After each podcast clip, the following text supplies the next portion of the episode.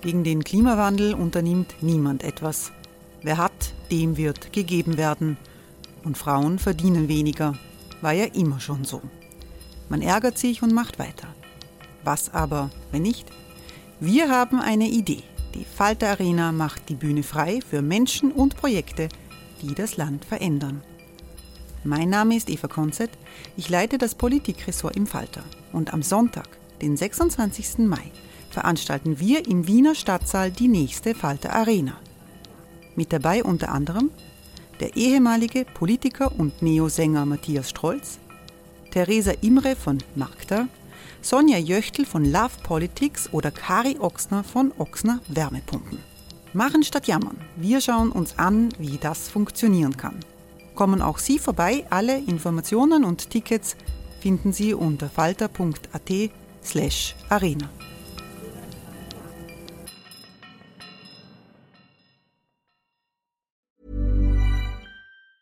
Hey, it's Ryan Reynolds, and I'm here with Keith, co star of my upcoming film, If, only in theaters, May 17th. Do you want to tell people the big news? All right, I'll do it. Sign up now and you'll get unlimited for $15 a month in six months of Paramount Plus Essential Plan on us. Mintmobile.com slash switch. Upfront payment of $45 equivalent to $15 per month. Unlimited over 40 gigabytes per month. Face lower speeds. Videos at 480p. Active Mint customers by 531.24 get six months of Paramount Plus Essential Plan. Auto renews after six months. Offer ends May 31st, 2024. Separate Paramount Plus registration required. Terms and conditions apply if rated PG.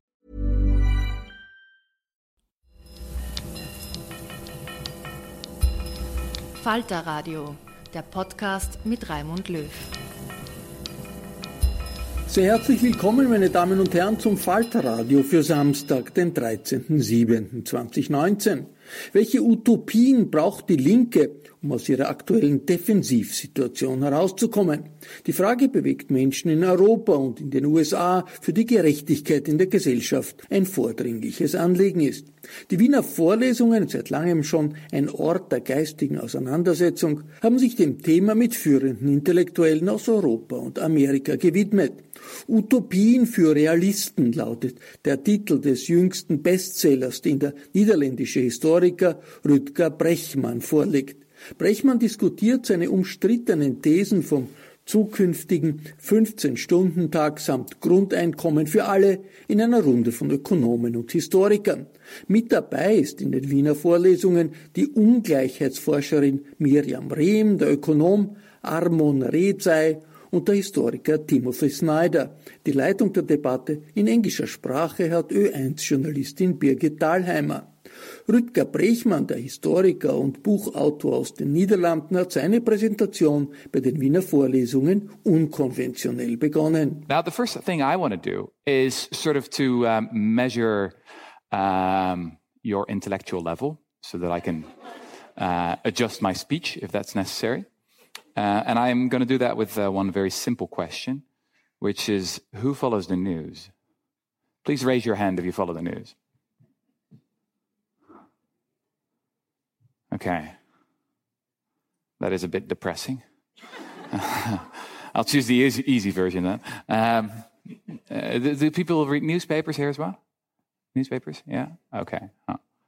Do you watch television? Yeah. So, who has the feeling that he or she is completely brainwashed and has developed an utterly twisted view of the past 200,000 years of human history and knows absolutely nothing about human nature. Does anyone have that feeling? Okay, this is a really good. It's good that some people actually know what's going on. Um, I, I want to start with the news because the news is probably the worst source of information out there, right? It's always about things that happen today instead about things that happen every day. It's about the exceptions, right? Mostly about things that go wrong, corruption, about violence, about terrorism. So if you watch a lot of the news, as you just all admitted you're all doing, um, at the end of the day, you know exactly how the world doesn't work, right? Because you're only hearing about all these exceptions. Um, to give you an example, here's some recent research by a, a, team of Dutch sociologists where they looked at plane crashes. So what do we see? We see the amount of plane crashes actually going down, down, down, down, down because planes become safer. And what do you see with media attention? There's more and more attention for plane crashes. So this is what happens all the time. Uh, people become more afraid to step into planes that are actually safer. Um, Another uh, uh, paper by a team of sociologists uh, looked at the same phenomenon, but then when it comes to immigration and crime, and they found the same pattern. You know, the less immigration you have, uh, the more media attention. The less uh, criminal immigrants you have, the more media attention. So the conclusion of these researchers was that there seems to be none or even a negative relationship between news and reality. And you're all consuming it. So uh, something's going terribly wrong here. Now, one of the things that, that you don't know if you watch a lot of news is that actually there's a lot of good news. Um, if you look at the world, from, zoom out a little bit, look at, look at it from a world historical perspective, the past 30 years you could argue have been the best in all of human history. You know, there are so many things that are better nowadays. So if you just look at something like poverty, um, this is uh, a graph that shows you the decline of extreme poverty. Very difficult, obviously, to, uh, to estimate, but according to our historians and economists' best estimates, around 84% of the world population lived in extreme poverty in 1820, and that has now declined under 10%. So extraordinary world historic progress. Um, for the past 25 years, there could have been a headline on, on, on the front page of the newspaper that said, Today, 125,000 people were lifted out of poverty. You know, could have been a headline every single day for the past 25 years. But you don't see that because it's happening every day instead of today. The other thing is, is health. Uh, what you see here is uh, the vaccination rate. Just around 1980, uh, around 20% of the world population was vaccinated against say, a terrible disease like measles. Now that's over 80%. Then if you look at war uh, victims, uh, this is from the Oslo Peace Research Institute, um, where you see the extraordinary decline of war deaths globally. Obviously, there are still terrible wars going on. We all know uh, about the horrible stuff from uh, that, that, that's been happening and still happens in, in Syria. But if you, again, if you zoom out a little bit, what you actually see is a decline in war deaths of 90% since 1946. We are living in the safest period of all of world history. Also, if you look at homicides, the homicide rate uh, in Europe declined by about 40 times since the Middle Ages. So, uh, I mean, there are still things that you have to be afraid of. I'm not sure if uh, anyone's married here. please, please raise your hand if you're married. Okay, that's that's incredibly dangerous. Um, around a third of all homicides are committed within, you know, romantic uh, marriages. Um, well, you should you should be afraid if you're as, if you're a man, then it's fine, right? Because all these violence is committed by men. Uh, so as as long as you don't marry a guy, then it's fine. Um, and the other thing that should be on the front page every day, but in fact is not, is obviously the the, the most terrible news, which is the huge increase in carbon uh, in uh, carbon emissions since uh, because all these wonderful graphs you know that the optimists can show you about declining extreme poverty you know better health etc they all correlate with this graph of a huge increase in carbon emissions. And now we uh, we know that in the past what is it 30 years we emitted half of all our emissions since the industrial revolution. So we now have one generation left to to fix the problem. And it's it's quite a it's quite a radical challenge. I don't think many people really understand just how radical it is. Nowadays, more and more people are talking about well, the basic fact that we need sort of a World War II style mobilization, uh, do something that has never been done before in peacetime to move to a zero emissions economy uh, in 2050. Um, it's, uh, it's an era where I think uh, radicalism is the new realism. It's just simply irresponsible to be a moderate nowadays because we can't fix our challenges with just tinkering a little bit around the edges. We need to think in a much, much bigger way. Now, the thing you have to know is that I published this book, Utopia for Realists, quite a while ago, actually already five years ago. Uh, and back then, my feeling was that the biggest problem of today was not so much that we don't have it good, but that we don't really know where to go next, right? What, we do know is that looking at history is that every milestone of civilization, the end of slavery, democracy, equal rights for men and women, they were all utopian fantasies once.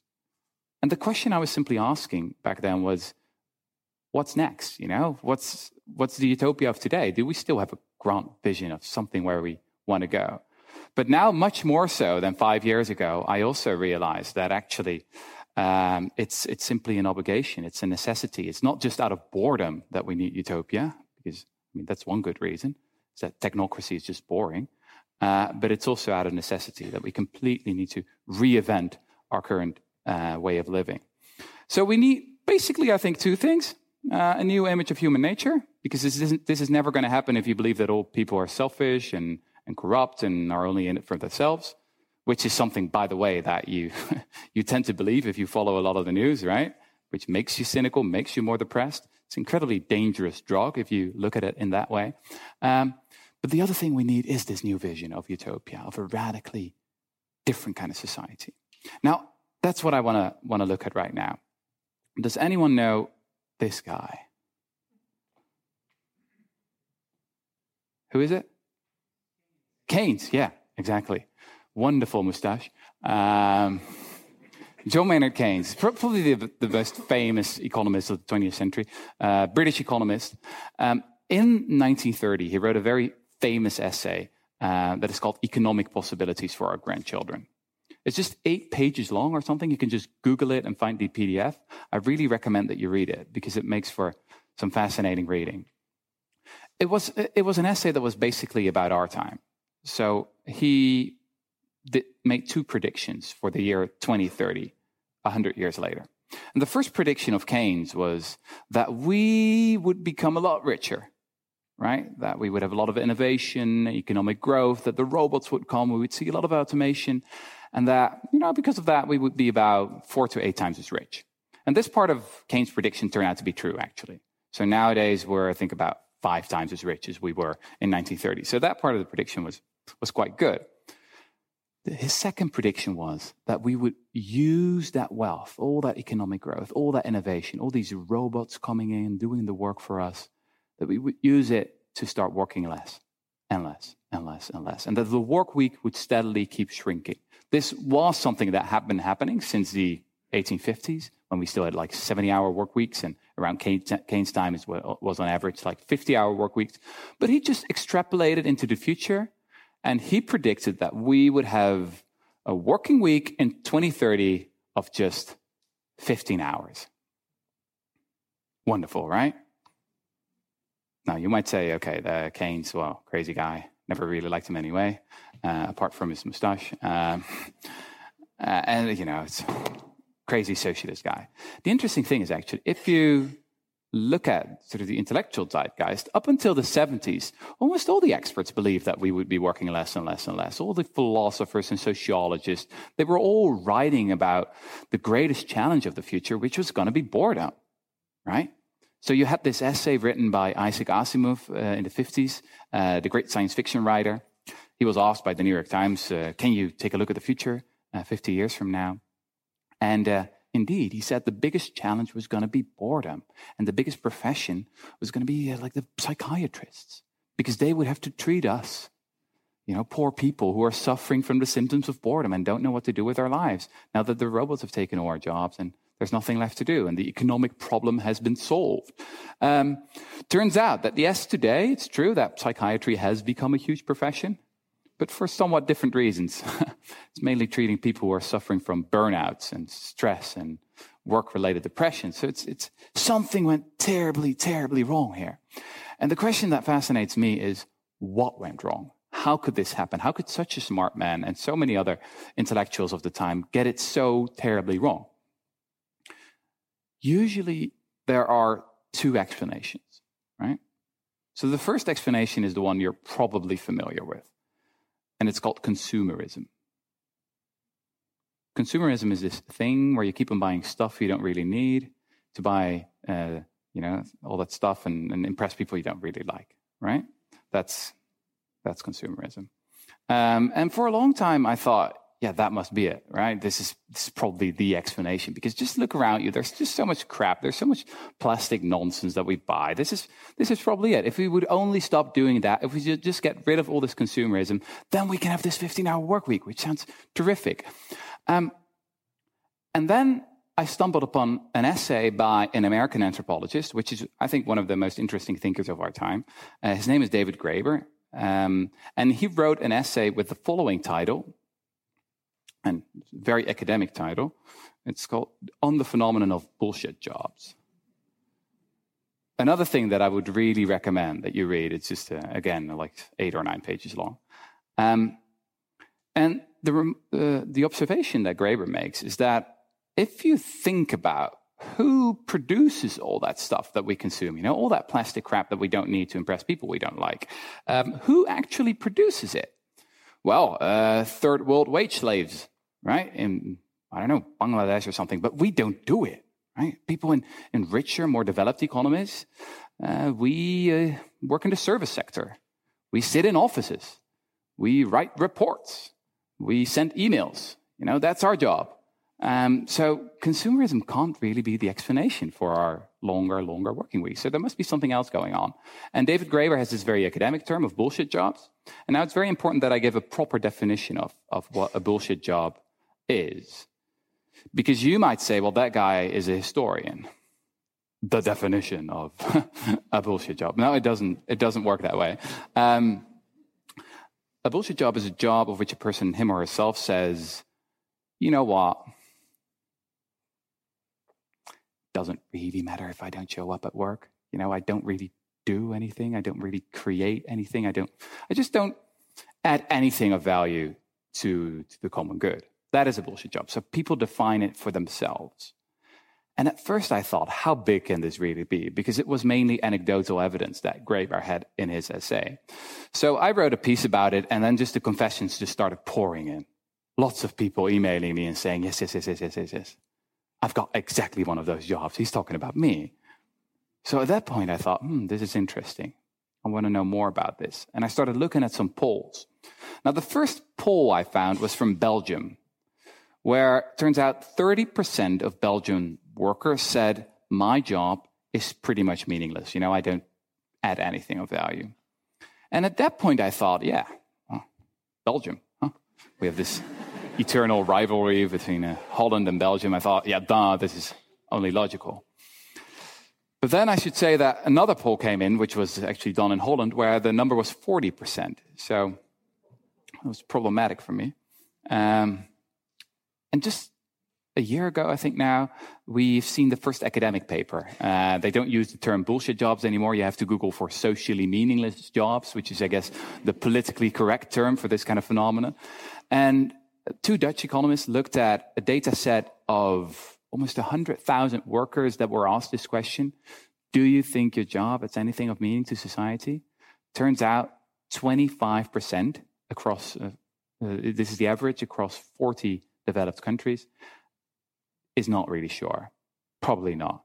25% is the number, which is, I think, quite astounding.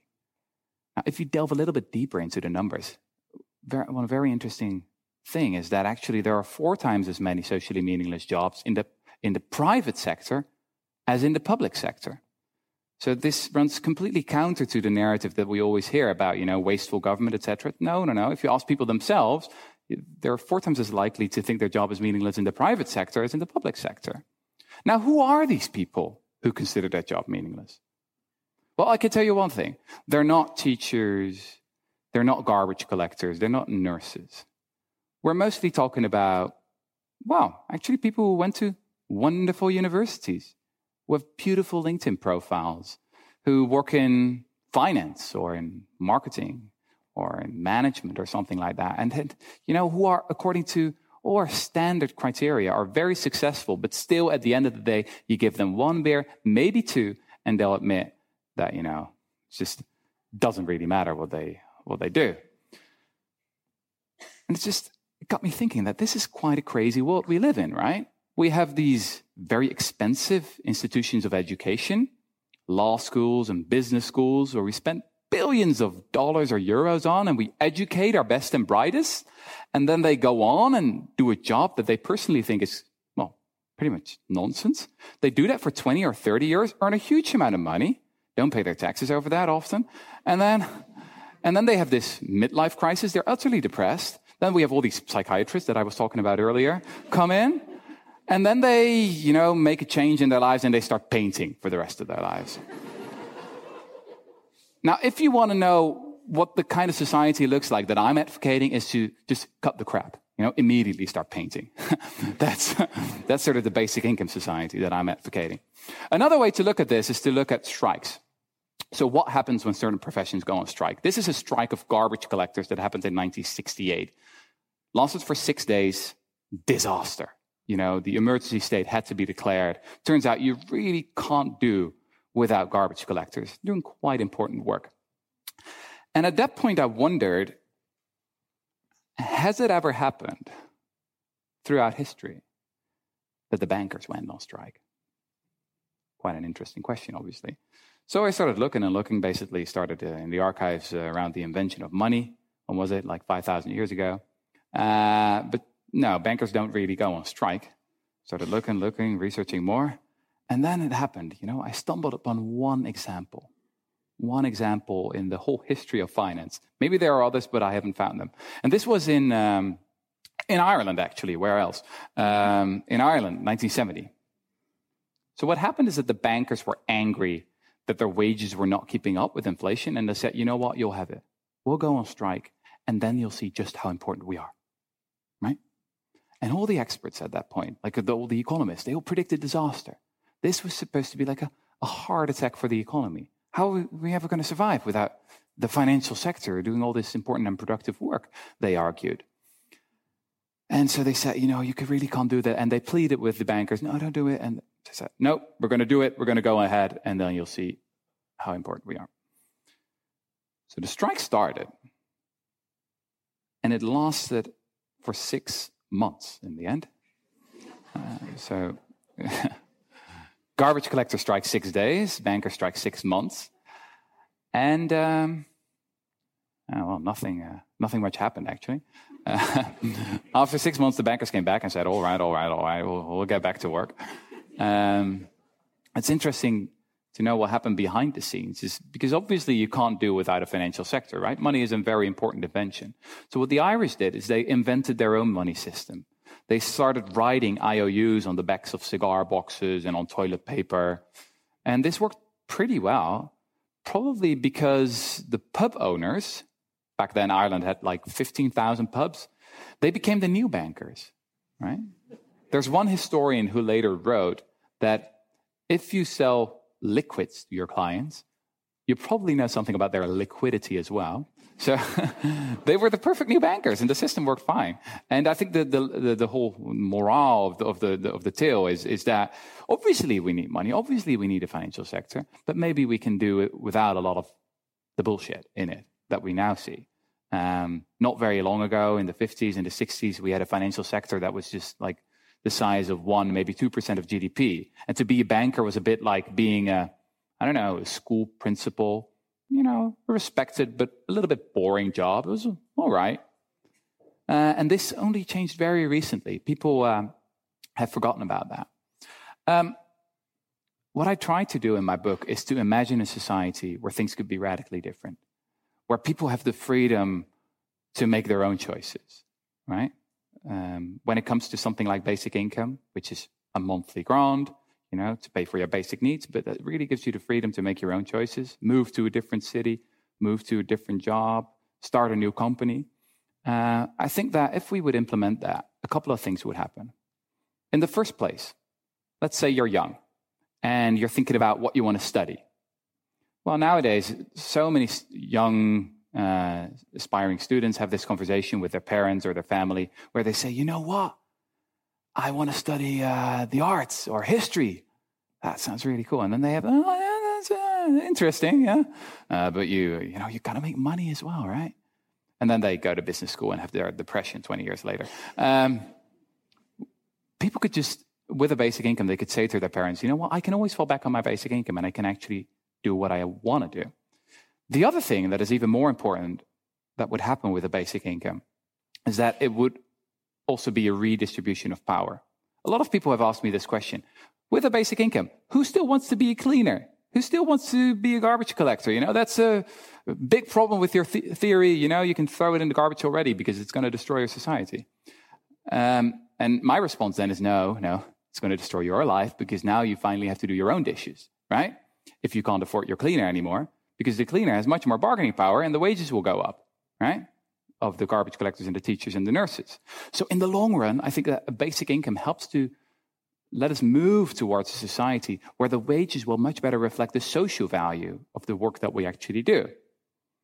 The ideal here, the utopian ideal, is a society where, say, garbage collectors actually earn more than bankers. And wouldn't that be wonderful? Thank you very much.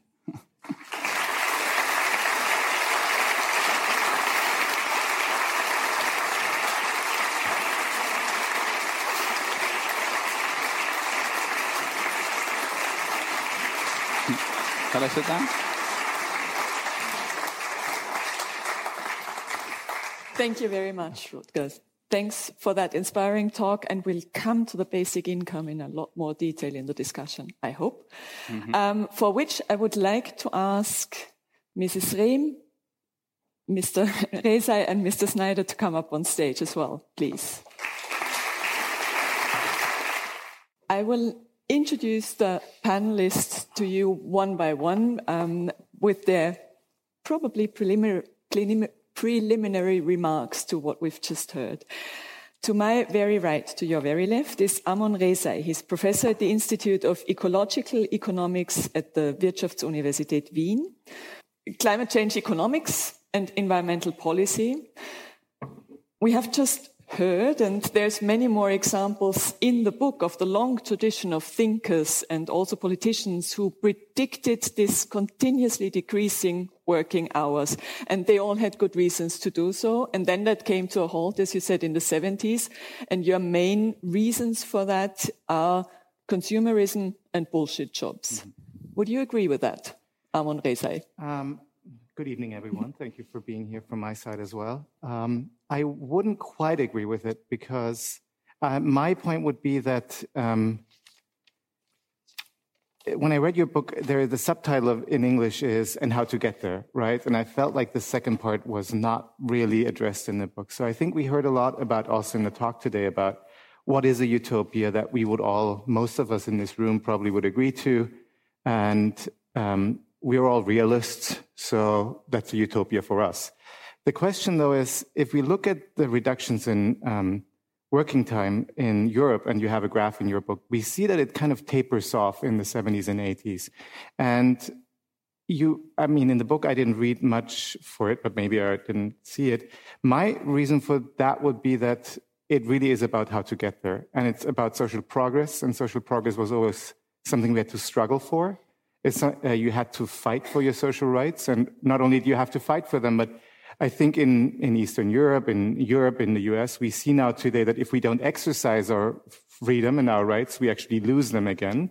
So it is about struggles, and I feel like that this is really the reason why we haven't been able to make further progress towards the 15-hour work week. That this whole problem of how do we actually implement something that we think is socially useful? And if there's somebody who thinks that, as you said, I don't want to do my dishes, I don't want to do, I, I want to keep be able to be for my cleaner, so I don't have to do my dishes and do the laundry as well while they're at it. So, how do you address this question of get, implementing things if there are people who are actually very good at defending the status quo? Mm-hmm. So basically, also your argument would be on, on the bullshit jobs that even if I thought that my job was socially completely meaningless and if I felt it, I wouldn't, I wouldn't change the system by saying, okay, I stop it tomorrow because, well, they, because it's a, not that easy. I, I think the important distinction the, is between the socially meaningful, yeah. right? I think a lot of companies have a lot of so-called bullshit jobs because they're economically meaningful mm. for mm-hmm. them. So marketing works great. If I put out an ad, people buy my stuff. So of course I want you to put out one of these meaningful for me as a company ads, but for you as a person, meaningless or mm-hmm. socially not relevant jobs. So I think that's again coming into who, who calls the shots and for whom am I doing this? So am, am I doing the job in order to pay the rent? And I'm doing something which is not useful, but it pays the rent, as you said, and then I can go to my psychiatrist and I can go painting on afterwards. But in a way, that's why I see why you say that there's a basic income that will be good to have. I just think that the bullshit jobs and especially the work week is something how you have to implement policies. Mm. And how do you get to implement these policies if they're so against um, vested interests. Mm-hmm. I think this is a really good point. If I can make a very short remark. Um, if I would rewrite the first chapter of my book, I would try and make it less Steven Pinkerish, mm-hmm. right? Steven Pinker, American intellectual, wrote this book about, again, the incredible progress we made in the past 200 years. But then if you look at all these graphs, it seems as if it happens automatically, right? It's just, it goes down, Absolutely. extreme poverty goes down, you know, health goes up. It's just like a law of history. And what you forget is just the struggle behind it all, right? And uh, there's a tendency among a certain type of intellectual to, you know, proclaim, oh, progress is great, and then be very dismissive of social justice warriors today even though all that progress was made possible by the social justice warriors of the past, right? Yeah. Who were back then seen as very annoying. Yeah. You know? It's, uh, it's let, about women. Very good point. Let, let, me, let me come to Mrs. Rehm, because I think that will fit in there very well as well. Miriam Rehm, she, let me shortly introduce her. She's an economist and as of this year, junior professor for socioeconomics at the University Duisburg-Essen. Before going to Germany, she has worked for the Arbeiterkammer, the Austrian Federal Cham Chamber of Labor, and one of her research focuses lies on empirical inequality research. So there exists quite some literature on lowering the working hours. Mrs. Rehm, from all the empirical da data that you know and that you have collected yourself, are we ready for this 15 hours work week? And to maybe reframe that question. Who is that we? Whom of us is ready for that 15 hours work week? Yeah, so first let me tie in with, with something that you said that we are getting better in every aspect. Uh, and I think there's one aspect that, that is actually not true, and, and that is inequality mm-hmm. within countries, right? Internationally, you're, you're, right, right? The global inequality is going down. Mm-hmm. But um, national, within country, inequality has actually been rising. Um, and that, that's one of the important points um, of, of, of, Thomas Piketty, that, who you also cite mm-hmm. in his, his co-authors, um, that this is really one area where we're not seeing the progress. And this is, of course, um, then uh, we, we immediately in, in, in, my research area, which is distribution and, and inequality. And, and um, to me, it seems what matters a lot, it's not, maybe not so much a consumerism, but it's really a, an issue of the relative position. Um, if you consider two scenarios, usually if you ask people, um, one option would for you to live in would be for you to earn 2,000 euros a month, and everybody else has 1,000 right? The other option that you, uh, uh, that you could have is that you have 3,000, but everybody else has 5,000 or 4,500, let's say. Most people, most people, not everybody, but most people choose the first option, where you yourself have less money, however, you have more than everybody else. So the relative income uh, position matters. Now, if we turn to the to, to, to work week and, and, work time that, that you asked about, um, if you do the same scenario, you ask people, um, you have two weeks of free time, two weeks vacation per year, and everybody else has one week, one option that you can choose, or the other would be for you to have three and everybody else has five. Most people, in this case now, choose the second scenario. They are more concerned about the absolute level of vacation time that they have. So for me, this speaks very much to, to what you're saying, that um, it really depends where we are.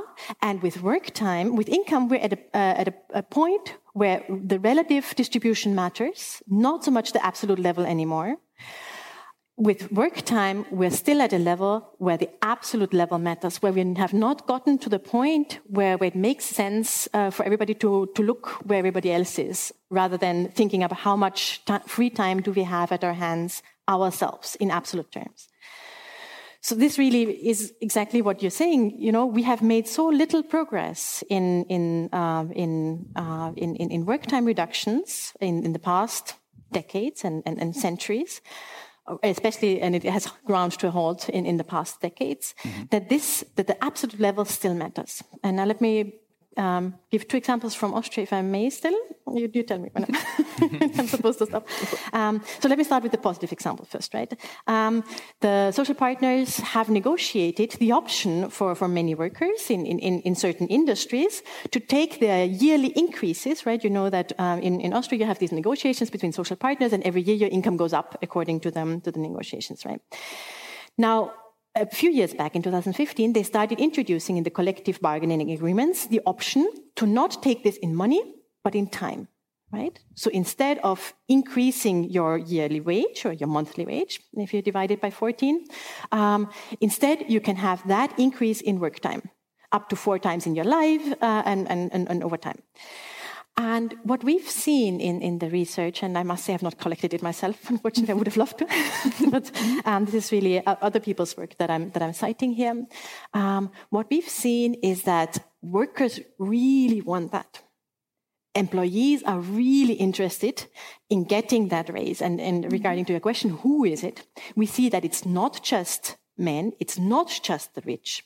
It's not just the elderly that are on, on a higher uh, income scale. It's really across the distribution. With employees, with, with salaried employees, it's an even gender distribution. It is um, uh, young workers as much as old workers that would like to have this. It is across the entire income distribution that people are trying to take up that offer of more work, of, of more free time, not more work. right. So, so, so we're seeing this matters to people. Now, is everybody getting that? And the answer is no. And why not? Because employers are not offering it. The number one reason why this has not happened, because it, it's not just um, at the bargaining at the, at the, sectoral level, but really at the firm level, wherever this then has to be uh, put into a, as an agreement.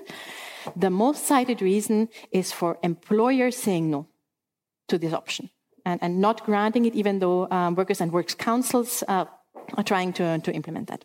Mm-hmm. May I still get to the second, or, or should I stop now? One more. Very briefly, very, very briefly. the second example. And unfortunately, that is a, a more negative uh, one, because really what we've seen politically in, in Austria uh, in, uh, in the, the recent, um, recently was actually the opposite of what you're arguing for, and with very good reason. I, I totally agree with, with, your, with your goals mm. uh, of, of having a good life for everything, because that's what free time means nowadays for many of us, is having more time for our families, for ourselves, for, um, for anything that, that we choose to do, for painting. Um, so what we've seen, however, politically, is that actually the maximum work time has been increasing right? We've had the introduction of a 60-hour work week and a 12-hour work day, and we're now a work day, and we're now uh, as maximums, and we're now only constrained by the absolute minimum levels that the EU sets right? For, for, you know, countries that really do not manage their own mm-hmm. labor relationships, relations, right? So, so that is what we are sort of falling back to. Uh, and, and the research, of course, has been virtually unanimous in saying this means that productivity goes down. This, at this level, you know, if you work 60 hours as opposed to 59, actually total output goes down. Employers lose. Nonetheless, politically, this was something demanded uh, by a small group of, of employers, of, of, of um, very large firms, and it was fought tooth and nail by trade unions, right, and workers. I mean, there was massive demonstration in, in Austria. So this, we, we, it was still pushed through against the, the, the, the economic evidence, against the facts, and against the wishes of the majority. I, mm. I think the the, um, um, the surveys were fairly un, uh, clear on, on, that. That this was not a, a, wish of the majority of mm. people. And we've seen very similar things happen with the wealth tax this debate in, in Austria. So, you know, it, it, was, even though we have the facts on our side, we know now how the distribution of wealth is, how skewed it is, and how small a, a group would be affected by a wealth tax and, and the, the, the income uh, the, that it would raise, rather. Um, so, my question to you would be is it really a lack of vision that we have? Is it is the problem galvanizing the people for, for a utopia? Mm-hmm. Mm-hmm. Or is it a question of political power and, mm-hmm. and what we can do politically? Mm-hmm. Mm-hmm. Before letting you answer, Sorry, I would, I would like to introduce our fourth panelist, mm-hmm. probably handing over the question to you also. Timothy Snyder is professor of history at Yale University and the permanent fellow of the Institute of Human Sciences here in Vienna. He's a renowned expert in European history, especially 20th century history, on which he has written many highly priced books. Highly priced, meaning for which he got many prizes. sorry. Very sorry, expensive. Sorry for my English there. you probably can't afford it. Don't yeah. try. Don't All of your basic once, income Once go Rutger's proposals go through, no one's going to be able to buy my book. All right, I'm sorry about that. He won many prizes for his many books I'm, I'm on European history.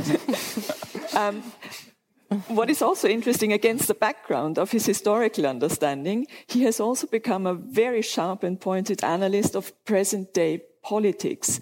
And here I would just like to mention your two recent books. They are On Tyranny, 20 Lessons from the 20th Century, published in 2017 as a direct re response to Donald Trump becoming president of the US. And finally, your latest book came out last year. The title is The Road to Unfreedom, Russia, Europe, America. Both books deal with the need to understand, develop, and defend democracy, if I may make it thus short. Um, what would you say on that question? Is what everything that Rutger and, and the other two have mentioned so far, that the, the fact that we are not there, is that really a lack of vision or a lack of utopia, or is it more a result of, yeah, the current distribution of power? Okay, so let, let, me let me start by thanking you for the invitation to take part in this discussion. I'm very glad to be here. Uh, I and I want to start with a point which is very important that I think it, it, that, that's worth stressing and that is that the status quo is not realistic. So, you know, the, the, the counter argument against many of the things that Rutger and others propose is that, well, they're not realistic for reasons X, Y, and Z. That might be true, but the status quo is totally unrealistic, right? Mm-hmm. In the status quo, our species is gone in a few generations. So if we just sort of hang out and roll with the current way we have digitalization and the current climate problem, we don't have great grandchildren. So, I mean, depending on your definition of realistic, the status quo is probably not realistic. So the conversation can't only be about what seems realistic now. The conversation has to have an ethical dimension. In other words, if you don't have an ethical dimension, then you can't actually imagine a different future. And if you can't imagine a different future, then you're not being realistic because the status quo is just not realistic, which is why discussions like this, which start from different premises, I think are, are so important. Now, um, I want to take a slightly different tack on this question of why things feel doable or not doable. I, I think part of the problem has to do with our sense of time that um, that politics is about space and time, and the democracies, to make a long story very short, have generally existed and thrived by taking a lot of other people's space. And now in the 21st century, that's not really possible. Our politics is suddenly all about time and the people who we call the populists are the ones who talk about the past, um, and they see their enemies incorrectly as people who talk about the future, who we call the Greens or, or the liberals, and the, pol- the, the, people who are in the middle talking about the present are having a problem all over the world, right? Mm-hmm. So. And and so and, and and this business of time is incredibly important, right? I mean, on these curves that Rutger showed us, I mean, the curve that I'd like to see would be how many people are actually thinking about the future at all, because the, the striking thing about our whole our whole hydrocarbon revolution and that whole 200 years when Europeans got to rule the world, I you know it was wonderful, great, except for everybody else. The thing about those you know the thing about those 300 years is that Europeans always had a vision of the future, competing visions of the future. And the interesting thing about the 21st century, and I think why this book did strike a nerve, is that no one knows how to talk about the future anymore. So the populist move is to say, let's forget about the future entirely and let's imagine a moment when everybody was white, was a white male, but somehow nobody was gay, right? Let's imagine that moment, right? That will be our past. And let's dream of that. Um, I mean, why that's funny just occurred to me. I mean, hopefully it will occur to you in five more seconds. But like uh, that, that, like the comedy of that particular fantasy just dawned on me. Maybe I'm slow. Um, and and then and, and meanwhile, everyone else has a hard time thinking about the future. And I think there are structural reasons for this. One of them is climate change. Um, climate change is so frightening that people t- deny it or are afraid of it. Another one of these is inequality. I mean, Raymond Aron and a number of people have been talking about this for a very long time. If inequality becomes extreme, then it's very hard for the people, even if they're doing relatively well compared to people who were poor 100 years ago, right? If inequality becomes extreme, you can't move around in your own society, and therefore you can't think about the future which is that's that's already happened in the Anglo-Saxon countries. That's part of the Trump phenomenon. People, when Trump says the American dream is dead, he's unfortunately actually right, statistically speaking. This goes to your point. Um, and and and with the micro implication of that, the implication of that at the level of individuals and families, is that people don't think about the future anymore. And when people don't think about the future, then it's harder to find the space to make arguments like this. And the third thing which has happened to time is digitalization. Um, the, the time that you spend in front of screens is, is time that you're not thinking about the future. In fact, it's time that you're being tra- your brain is being trained to think in certain kinds of loops where, where you lose track of time entirely. And that is, I think, the third thing which is taking the future away from us. So I think there are structural reasons why when we hear these ideas, they seem tricky for us and that has to do with the total inability to talk about the future. And so the future like all of these policies are about thinking about the future but they're also about making the future real again. And then on the last point of digitalization i think there's something else which is going on which is that in the keynes prediction or in the asimov prediction the robots are working for us right? Like I suddenly I have, I have heartburn and so I have to leave and a robot comes in and he continues my discussion at exactly the place where I am, right? better. Um, yeah, and uh, you know makes the same jokes, right? But it's even funnier because he's got like a metal face with a fixed smile, and so like he, you know, he's a, he's a big winner, right? Um, but in the real world, that's not happening. In the real world, we're working for the robots, and I think that's the thing which hasn't quite been anticipated and isn't fully understood that the way digitalization is working for, out for a lot of people is that it's creating the bullshit jobs or it's making real jobs more bullshit jobs. And, and when what artificial intelligence is actually really good at, at least at this stage, is not doing your job for you. It's at finding the people who are willing to do the bullshit job a thousand miles away from you.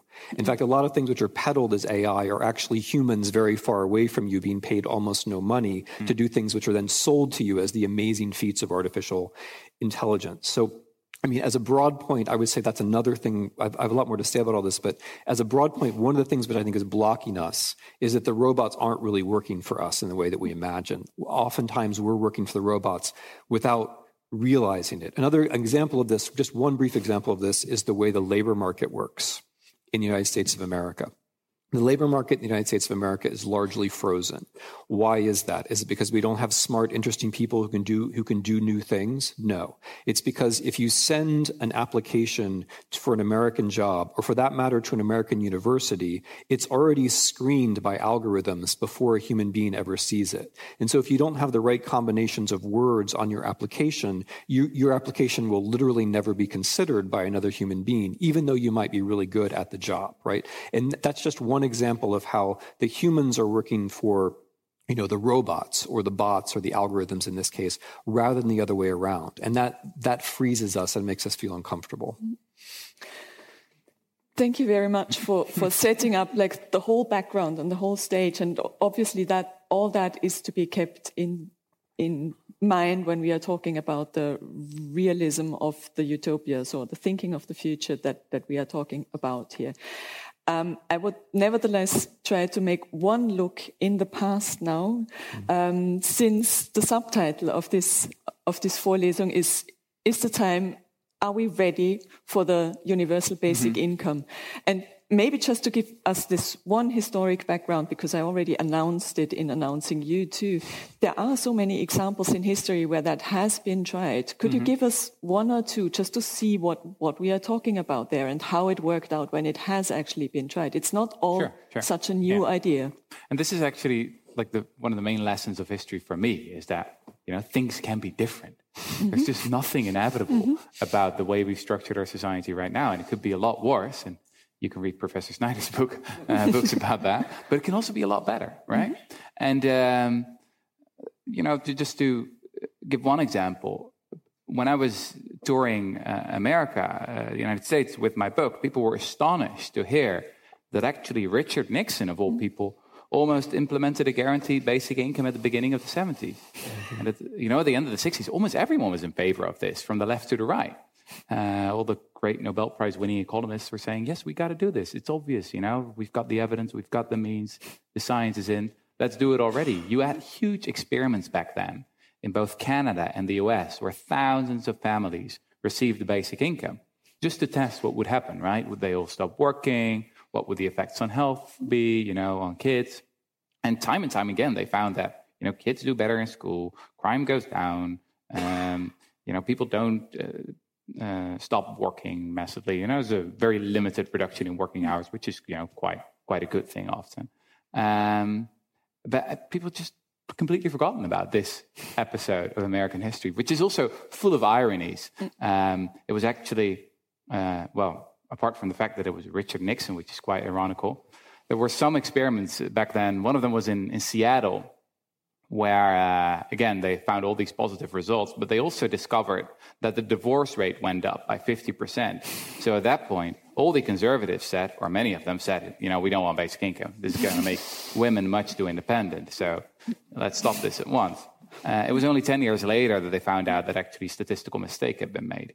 Um, so that was, that was not true at all. I find no, that no, no, quite interesting. True. No, it was a reason at least not for, in this case. Yeah, for ending the project and then maybe in other experiments. Yeah. But um, it also shows you sort of the contingency of history. Uh, it's mm. easily when you when you really look at this episode, it's so easy to imagine an alternative out- outcome. You know, just a couple of things happening in a different way. There was, for example, an advisor of, of uh, Richard Nixon at the time um, who had just read about something that happened in, in England uh, at the beginning of the 19th century. Had read about the Speenhamland system, mm. which was a sort of like the first basic income that the world ever saw, or at least had some of its features.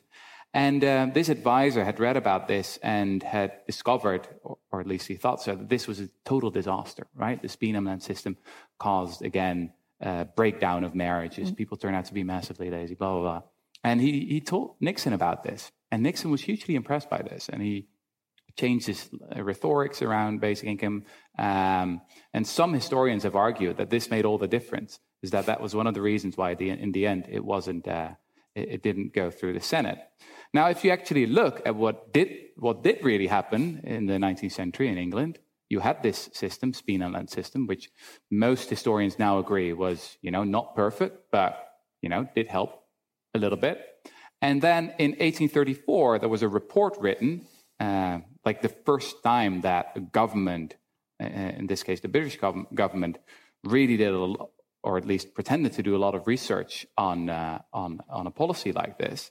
And uh, 700 pages, again, the, the evidence supposedly showed that, it was a total disaster. It was only 150 years later that historians found out that this whole report was like fake news. You know, was, the conclusion was already decided upon in advance. Mm.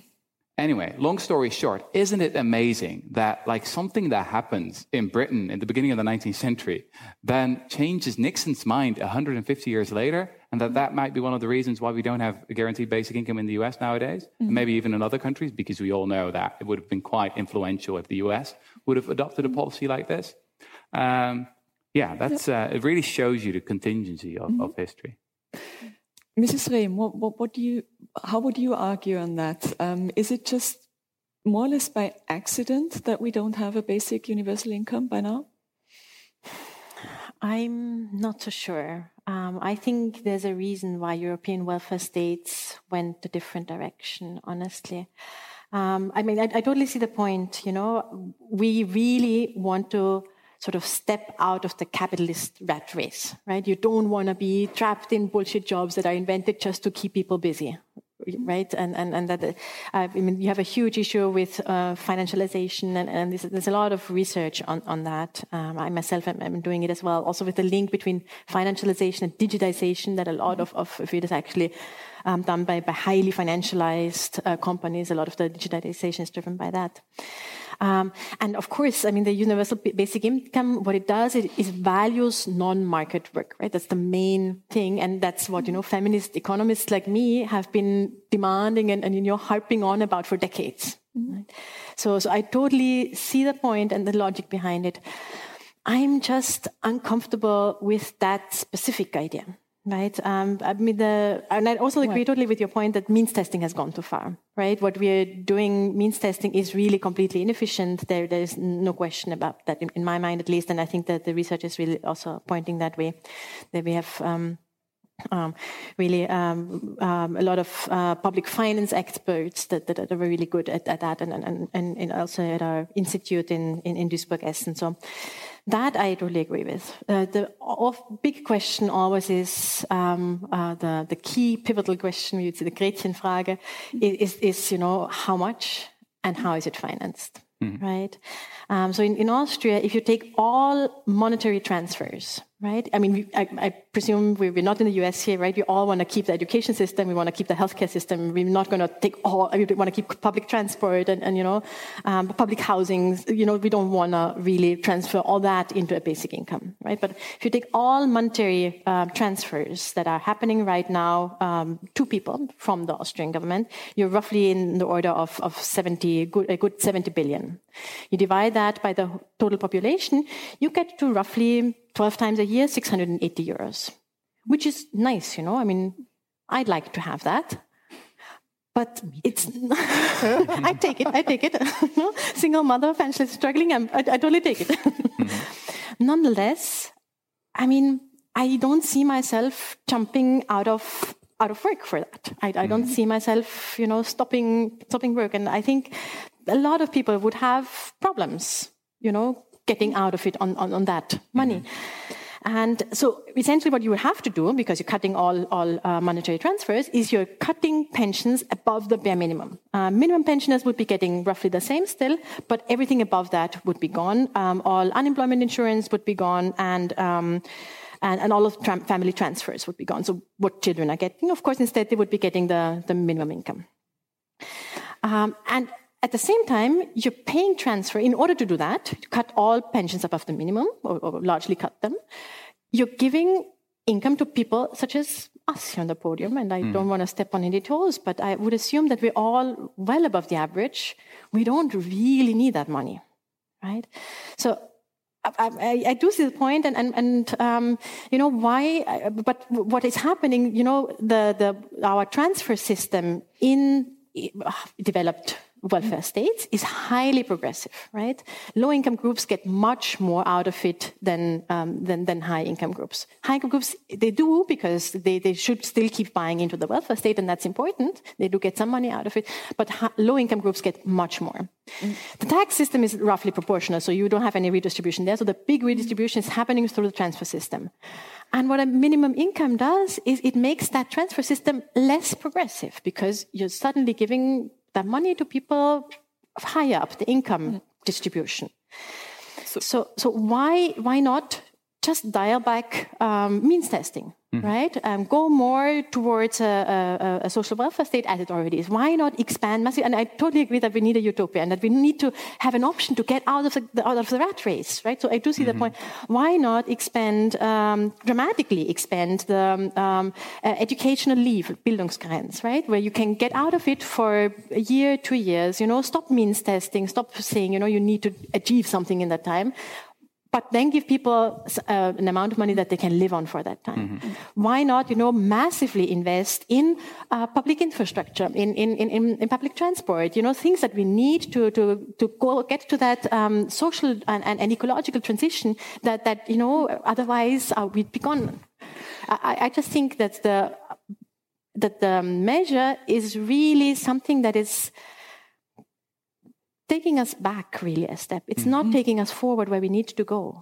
So the way you calculated how much that would be for every person, basically that would result into the basic income for everybody in Austria would mean an increase in inequality and not enough to live on for those who live on the basic income. Mm. What, what, would your comment be on that? Because that's obviously that's mm-hmm. the, the two basic questions: how do we afford mm. it, and how much would it be? Well, it's it's really important to acknowledge that there are quite a few versions of basic income out there that increase poverty, that increase inequality, etc., that are maybe not a very good idea. And mm-hmm. especially in the US, there are quite a few libertarians who advocate this kind of policy, right? They say mm-hmm. abolish the whole welfare state, you know, get rid of Medicare, get rid of Medicaid, just give people a little bit of money and that's going to be much more efficient.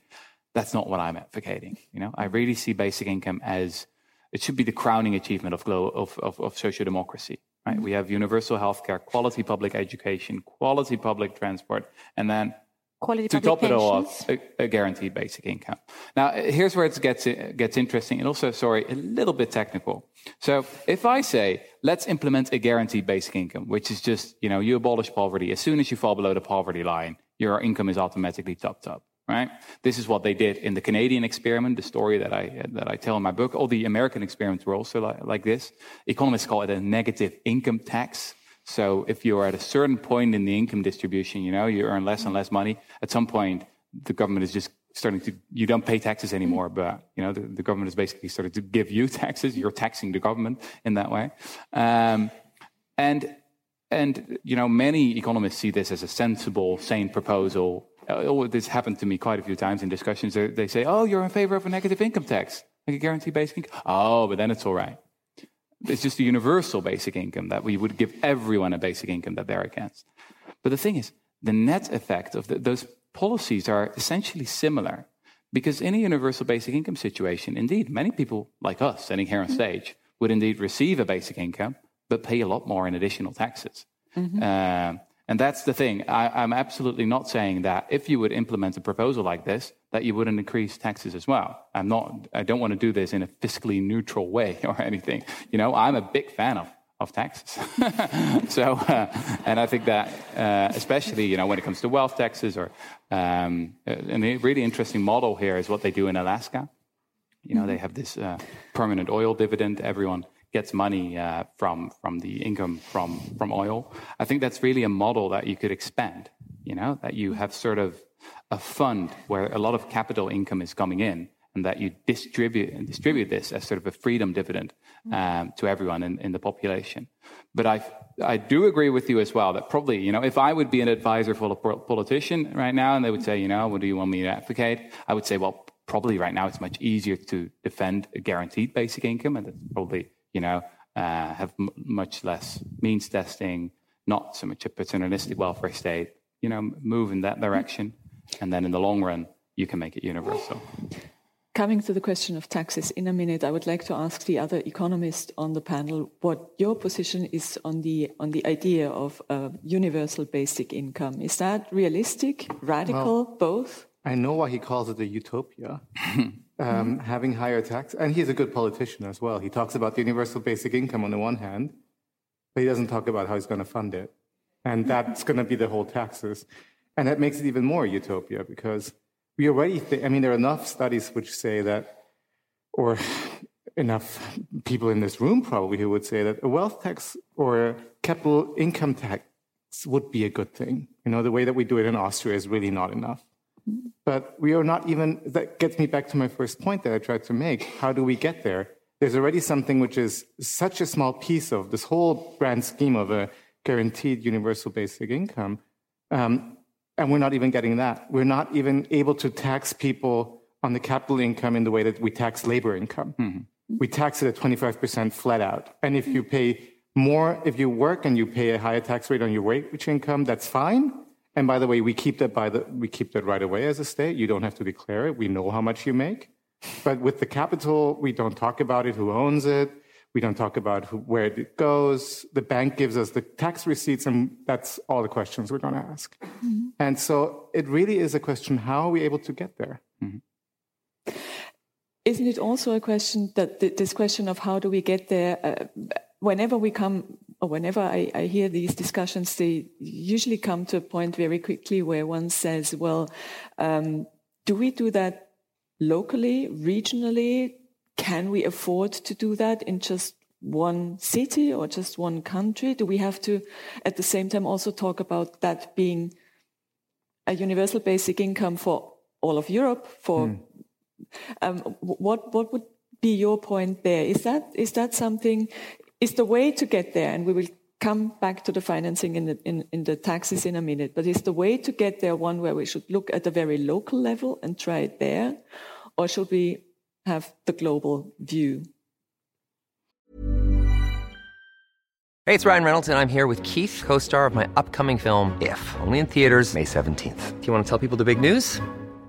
All right, I'll do it. Sign up now and you'll get unlimited for $15 a month in six months of Paramount Plus Essential Plan on us. Mintmobile.com slash switch. Upfront payment of $45 equivalent to $15 per month. Unlimited over 40 gigabytes per month. Face lower speeds. Videos at 480p. Active Mint customers by 531.24 get six months of Paramount Plus Essential Plan. Auto renews after six months. Offer ends May 31st, 2024. Separate Paramount Plus registration required. Terms and conditions apply if rated PG. I would like to defer this answer to Rutger because I think he's much better in answering yeah. this question. I would like to come back and hear him a bit, um, taking up my own um, answer. I'd like to come back to what Timothy said before mm-hmm. about yeah, status quo is not an option. Is basically I think what you said because it's just not feasible in terms of environmental degradation that we're looking at. And there is exactly something that I would like to disagree with. I think I wish I could agree that the current status quo is not an option. Because if it was an option, I would be faithful enough to say we're going to, if we have to change it, we will change. But there's nothing preventing us from ruining the climate. There's nothing in us preventing to going to six degrees. And it will probably be a world which will be a lot more uneven. It will be a world which is a lot less stable. And it would probably be a world like Mad Max, where there are a couple of very rich people and who have access to resources and the other ones scrambling to survive. And there's nothing that keeps us from going into that world. It's exactly this question of how do we change the world into a way that we think is more equitable. But that's my that's that's my point. I mean, then I nobody nobody would watch Mad Max and say, "Oh, you know that guy strapped to the front of the bus going through the Australian desert, you know, with his blood in a tube, feeding somebody." Maybe that was the sequel, actually. Great movie. But like nobody, nobody. The sequel was much better than the original. But nobody's going to watch that movie and say, "Oh, yes, this is a portrait of realism," right? That's all I'm saying. I agree with you that we don't have to do the things that we should do. Hmm. What I'm trying to get around is the tendency of people to think that what is is realistic. Mm. Mm. And what is is in fact in many ways a dystopia and is mm. becoming even more dystopian as your own remarks I agree. suggested, right? And so that's why I'm try- I'm just trying to get around that idea that what's you know what what is somehow has some that the burden of proof is on those who want to make changes. I don't think so. Right. I think the burden of proof would be on people who say, "Yeah, you know, let's just let's let's roll with this action." And um, I, could, if I could say just one thing about the local and global and the financing, there are some creative ways to think about this too, like um, global global cap and dividend on carbon emissions um, as the way to fund. I mean, as uh, uh, the, the political way to make taxing on carbon realistic, at least in places like America, is to connect it to a dividend for the whole population. Mm-hmm. But that's also a way of doing universal income. And if I were a European Union citizen and I were thinking, like, what am I going to do with those big, bad, terrible American tech companies? Which is a really good question. One thing you can do with them is you can tax them on the logic that they are all profiting from the little bits of your soul that they take from you every day without asking. Every and, day. and that and that since that can't be calculated perfectly, just how much of your soul they're taking every day, mm-hmm. that therefore that's an argument for taxing them and giving all of you a few thousand euros a year, right? Mm-hmm. Hmm. And as I said, you know, this is actually the model that you already see in Alaska, which is, you know, quite conservative state. Uh, since the 1970s, it was, it was a conservative governor, uh, governor called Jay Hammond. You know, not a very lefty uh, guy in any way, uh, but he implemented this policy of having a Alaska permanent uh, dividend fund, and then everyone's receiving around two thousand dollars on an annual basis, which is not enough to live on, but it makes a real difference for, for families. You know, if you're a family of four, you get eight thousand dollars. Mm-hmm. You know, it's one of the reasons why Alaska is, I think, the the the state with the lowest inequality level of all the 50 states in a conservative state, and it's incredibly popular. As mm-hmm. soon as you just su- suggest that you want to do something about it, your, your career is finished as a politician in Alaska. Um, so I think that's mm-hmm. really the, the, the model to think about it. I'm really sorry to be the party pooper here all the time. Go ahead. Yeah. the, the thing is, uh, first of all, I'm not surprised at all that most economists you talk to are happy about the negative income tax, right? And this is a very conservative, uh, you know, mainstream economics idea that they're very happy with because it's the support. Because essentially, what it does is it subsidizes low wage jobs in the US. This is the effect. There's a really good study by Heidi Shierholz and, and her colleagues at EPI recently out on that. That is what the earned income tax credit in, in, in the Yeah, uh, but, uh, US does. sorry, but And- and- negative income tax is also if you don't work. Right. You know, so it's also Sure. it's it should be completely unconditional. Sure. And maybe this is too that- but that's technical a, again, small, but an you know, earned a, a income small tax. addition on, on, on top of that. But you know, I think it makes all the difference because then you can really fall back on it. You can just stop working and you still get your basic income. And, and, that's I, case and I agree with the idea, but it's not at a level where you can live from it, right? Yeah. And, And and, and, a few thousand per year we've discussed. But the thing is, you know, if you, if you raise taxes, it is actually going to be fiscally neutral, right? I mean, the, the interesting question is, you know, first, what, which taxes are you going to raise that are mm-hmm. going to raise 70 billion? And that is not going to be enough. You want, in Austria, 140 billion you want if you have a, you know, a reasonable um, basic income for everyone. Um, and then Alaska, I think, is a really interesting example because right now what they're doing is cutting the education budget by half.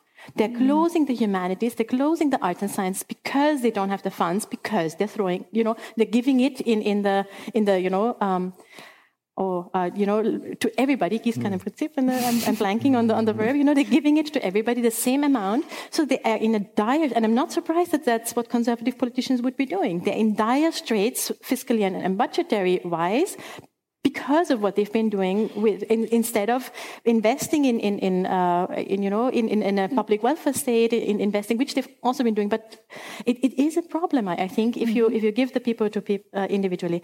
So I think if, if you want to think big, and I think you should, uh, again, I, I'm, I'm an unwilling party pooper here. Mm-hmm. I really don't want to ruin the, the, the, the notion of that we have to think big.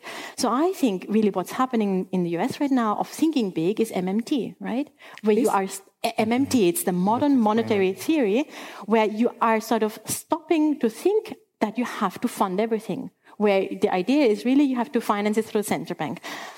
Now, now it gets yes, really uh, complicated. We're going to get to, right no, no. to, the, to the next person pooping on that. Um, so I, I, don't think that is you know the solution to everything, but I think we should um, stop being so concerned about government deficits as we are at, at this stage, and, and, as we are bound to be by European Union rules at this stage, mm-hmm. and think a bit more creatively about alternatives, because taxes at this stage to get to that level of 140 billion just for Austria, mm-hmm. that is some big money that you're talking about, and it's I. I agree. Let's let's impose massive carbon taxes. Let's impose taxes on on, on, on digital companies uh, based on, on where they're actually making the profits and, and, and not on uh, where they are sheltering them in tax havens, right? And not where, where they're pushing them um, across the globe.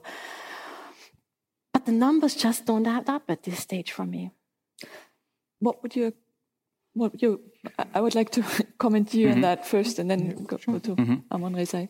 Well, the main thing I would say is that um, I actually do see a lot of progress when it comes to, you know, talking about taxes or tax avoidance. It's the, the funny thing about all these things is that mm-hmm. the moment people start to have discussions about this and start getting angry, that is exactly the moment mm-hmm. when things are improving because we're mm-hmm. actually talking about it.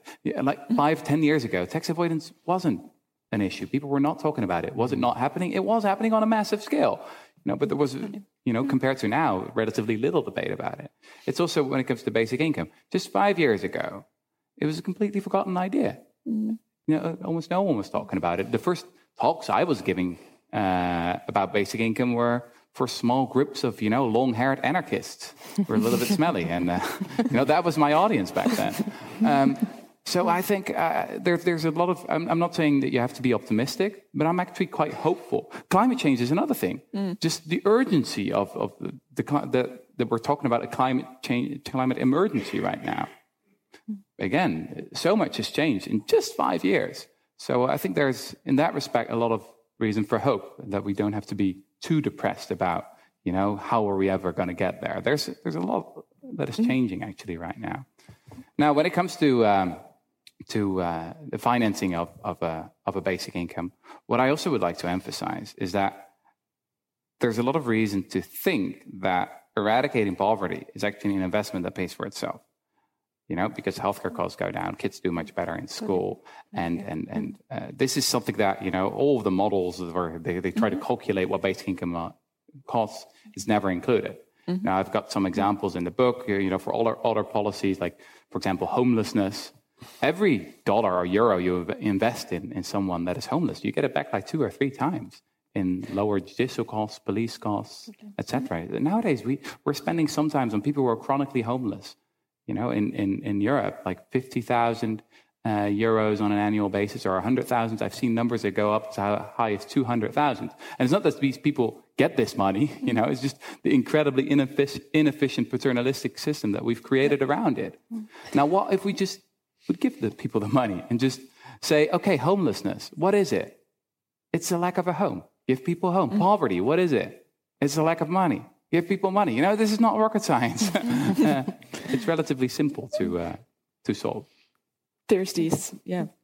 That, that's probably one example that one should emphasize on too. That that you're giving on so many different cases in your book that um, I'm just thinking of the Housing First initiative that we have Yeah, in- exactly, in, Vienna exactly, now. That yeah. The idea is to give homeless people a home before giving them, I don't know, education, job training, or anything else, because that already would make it a lot Yeah. better for them, and they would probably find a lot what they, of what they really need for themselves then. Mm-hmm. And you advocate for the same, um, give poor people money, and they decide for themselves what they do with it. And it has turned out, I'm, I'm just Yeah. I've been thinking a, little some bit more of the examples that, that you gave in your book that, that, that as soon as the people get the money that they need, they are much more, um, they, they know much better what they need and how they want to Mm-hmm. deal with that money. It's not that they all just get drunk more or use drugs more Mm. or whatever is normally suspected, but usually most of them have a better life. Mm-hmm. That what all of us would consider a better life afterwards. And it goes along with saving a lot of money that society doesn't have to pay in terms of, yeah, healthcare, police, and all that. Um, I think that's a very Mm-hmm. Could I important add one point? Because it, I'm, I'm really curious what you guys think of this. Because researching this subject, like homelessness and poverty, it sort of made me realize that so often, like educated people have this complexity bias where they think that by definition, big problems like poverty, like homeless, homelessness also require complex solutions, right? And so then you have this whole class of educated people who are sort of trained to make things more complicated. and then things are really complicated and then say, well, you can hire me because I can manage all this complexity, right? This is, this is what happens so often. Would that be And then someone comes along, why, why don't we just solve the problem and poverty and just, you know, people are, don't have money, give people money. And then, no, no, no, no, no, no, no, that's, it doesn't work like that. You know, this is so complex. You, you don't really get think it. I'm gonna- it's yeah, like, like what I call the complexity bias. We, we so mm. often, we see mm. re- big but relatively simple problems. Uh, we, we, we want to make it way too complex. I want to say, I want to say one thing. I do want to change tack. So if Miriam wants to say something, I talk to Rutger, and I would suggest she does it. The only thing I want to say to this discussion is I, I agree that homeless people, the definition of a homeless person is that they don't have a home. I would caution against saying they just need money because I think it's also, there are a lot of other problems associated. Not always, but sometimes. And that, um, especially in San Francisco, where I spend a lot of time, is that you see that what comes with it, or which mm, sometimes goes hand in hand with it, is also a mental health crisis that you see in San Francisco at the moment. I'm not generalizing this to any old problem of homelessness, but I think there also is. I'm, I think that not everything. I mean, Rutger likes to be a bit simplifying and saying that complex problems are not complex or the solutions to complex problems, but maybe a little bit of the institutions that we have surrounding homelessness. And I'm not an expert in this, so I'm not knowing really what I'm talking about. But um, it just make it more seems to me that maybe there are also ancillary services which might be needed. Well, to there you go. You're like that. suffering from this bias. I, I, which, which would have been actually my charged. point. Yeah. Which would have been really my point because I, I totally agree that, that this complexity bias is an issue. But my answer would be this is exactly what the social welfare state is doing.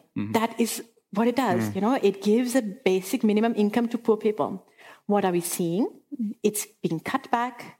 It's being made harder to exceed. It's in Austria. It's being decentralized. The countries, uh, counties are starting trying to push the people onto each other, which ends up means everybody ends up going to Vienna, which is like the least trying to push them away.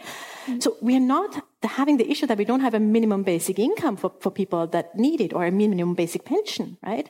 The problem is, and this is circling back with the original point that, that um, Professor Reza was making, really what, what you're seeing is the political question, right? We have these. We have a basic minimum income in Austria. It's called Mindestsicherung, right? It's being destroyed and made harder and harder for people. Your means testing, I totally agree with you. It's been mm. made harder and harder. What we need is political pushback on what's happening. It's going the wrong direction. And the question is how to get back to where we bolster and, and amplify the, the minimum basic income that we have. Mm-hmm. So, you know, give money to the welfare state. By all means, tax heavily. But this is not, this is also not, you know, a completely new utopian vision. This is something that we've been doing since the welfare state was established, and there was the original idea of it. Yeah, so now change uh, I tracks. right, I'm going to change tack now, and I think we're kind of running towards the end of our Mm-hmm. session here. Which, and I would like to come back to another point that I had with Rutger, and I think you just made that very clear. So I think it's good that it's a fitting opportunity now to do it. He said that, you know, when people get, talk about things, then things change. When if people maybe also get angry about things, then things change. And I agree that anger can be a very strong force for change. And I think Timothy would agree that anger can also be a very strong change in other directions. So I think a lot of the election of Donald Trump was attributed to telling people that it's okay that you're angry. You're upset with something and it's okay that you're mm-hmm. upset and you should, because you're right in being upset and I will change it for you. And so mm-hmm. While Donald Trump was advocating for something completely different, he was looking back, as Timothy said before. Um, Rutger is saying we should look forward and, you know, there are things that we can go to which are a brighter future, utopia. And you should be upset that things are the way because we can go to another place. It's, it's a utopia which is achievable. So mm-hmm. you should be upset that we're not there. Now, the question is, how do we as a society get to consensus building? So the first question of my introductory statement, how do we achieve change? And then the question is, how do we can make sure that this change is something that most people agree to? And Rutger is writing in his book about um, shocking people. There's something called cognitive bias, and the best way to get people to acknowledge something, and I think the climate crisis is one of these things, you need to shock them and tell them, wake up. You want to shake them and say, you're, you're not r- real. We, you have to wake up. We're in a reality which is very different. Now, that's very good in a certain way because the status quo has a strong pull. You, you know, we don't like to change things. I've always done things a certain way. I don't want to change it be- just now because I've done it for 20 years. I like driving my car. But on the other hand, we also need to make sure that it's a consensual agreement in a society. So how do you, my question is, there are two, like there are two sirens, like in the old Greek mythology. One, and you don't want to tip into either. You need to have a narrow way. You don't want to fall back. If you're not waking people up enough, we're going back to the status quo. If we're waking them up enough and we're following what Rutger said, don't listen to the news. It's all wrong anyway. You know, go into your own little bubble. Then we might end up in a world where everybody is upset in their own way, but we're not able to come together and say, mm-hmm. how do we change it now as a society? What, what is it really that we want?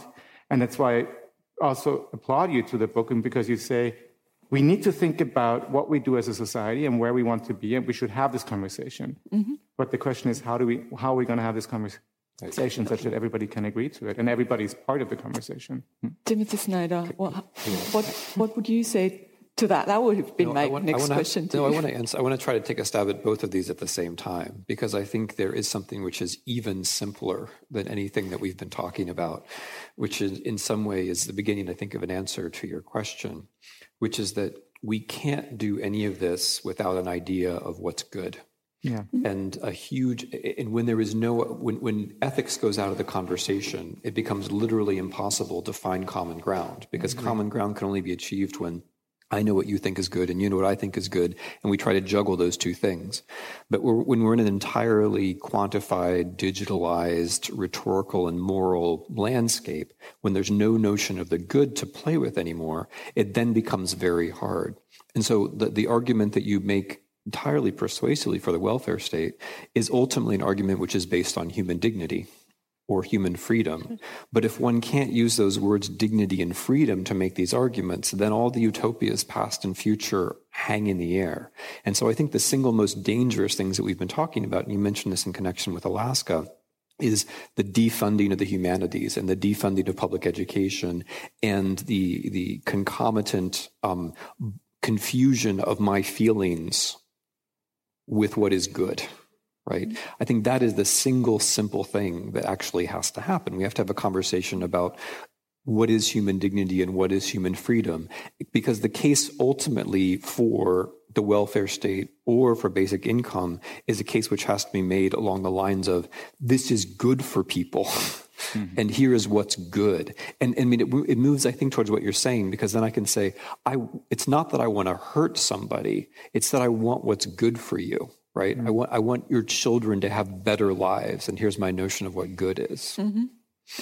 What's your notion of what good is, Rutger? Well, it's it's actually interesting. One of the things that I try to do in the book is to talk about, you know, you know, all yeah, fashionable or, or, just good policies like strengthening the welfare state, but t- try to talk about them in a different way, mm. right? I think so often the problem with the old left is that they only know the language of paternalism. It's like, you're sick, you're poor, but don't worry, I'm going to help you. Right? Mm-hmm. And, and what I try to do in this book is to use sometimes almost right wing language or language that we have come to associate with right wing, right? So use the language of innovation and of progress and of freedom and of efficiency. It's just poverty is inefficient. It's a waste of human capital. We can't afford it. And uh, this is what psychologists they call it moral reframing, right? The, mm-hmm. Sort of having this exactly the same policy, but using a different kind of language and, to defend it. There's a there's a really interesting American psychologist called Jonathan Haidt, uh, and he wrote a book called The Righteous Mind, where he argues that the problem with people on the left is that they just have a very one-sided language in in, in uh, or morality in which they defend their ideas. They only talk about, say, caring for other people, a little bit about freedom. While people on the right, they also talk about, um, say, for example, the importance of tradition and of patriotism and have a much more sort of diverse moral meal that they serve us, which is in the end, therefore, uh, tastier. So that's one of the things that I try to mm. do in the book is to have a sort of a broader definition of, of what is good and what is important, even though I'm sometimes just you know, talking about quite old uh, ideas. I think that unfortunately we have come to an end of that discussion, only for now, which is for certain. Um, I thank you all very much for discussing those ideas here tonight. And let me let me maybe close with a with a quote from the person you put, put up with a picture on the slide first, John Maynard Keynes. Mm-hmm. He wrote, a little later than, than the essay you mentioned, in 35, he wrote his book, The General Theory of Employment, Interest and Money. And from there, I'm taking that quote to maybe keep us thinking and discussing, not only for tonight. The quote goes, the difficulty lies not in the new ideas, but in escaping from the old ones. Das war die Ausgabe der Wiener Vorlesungen vom 3. Juni 2019, die unter dem Titel Utopien für Realisten im Musiktheater Mut in Wien stattgefunden hat. Wir bedanken uns bei den Wiener Vorlesungen für das Okay zu dieser Episode. Und ich verabschiede mich von allen, die uns auf UKW hören, im Freirad Tirol und auf Radio Agora in Kärnten. Der Falter bietet jede Woche Auseinandersetzungen zu aktuellen Fragen unserer Zeit. Wenn Sie keine Entwicklung verpassen wollen, ist ein Abonnement das Richtige. Ein Falter-Abo kann man auch im Internet bestellen. Das geht über die Internetadresse abo.falter.at. Auch diesen Podcast kann man abonnieren auf iTunes oder jeder anderen Plattform ist das möglich. Ein Podcast-Abo ist sogar gratis. Anna Goldenberg betreut die Technik. Ursula Winterauer hat die Signation gestaltet. Ich verabschiede mich bis zur nächsten Folge. Sie hörten das Falterradio, den Podcast mit Raimund Löw.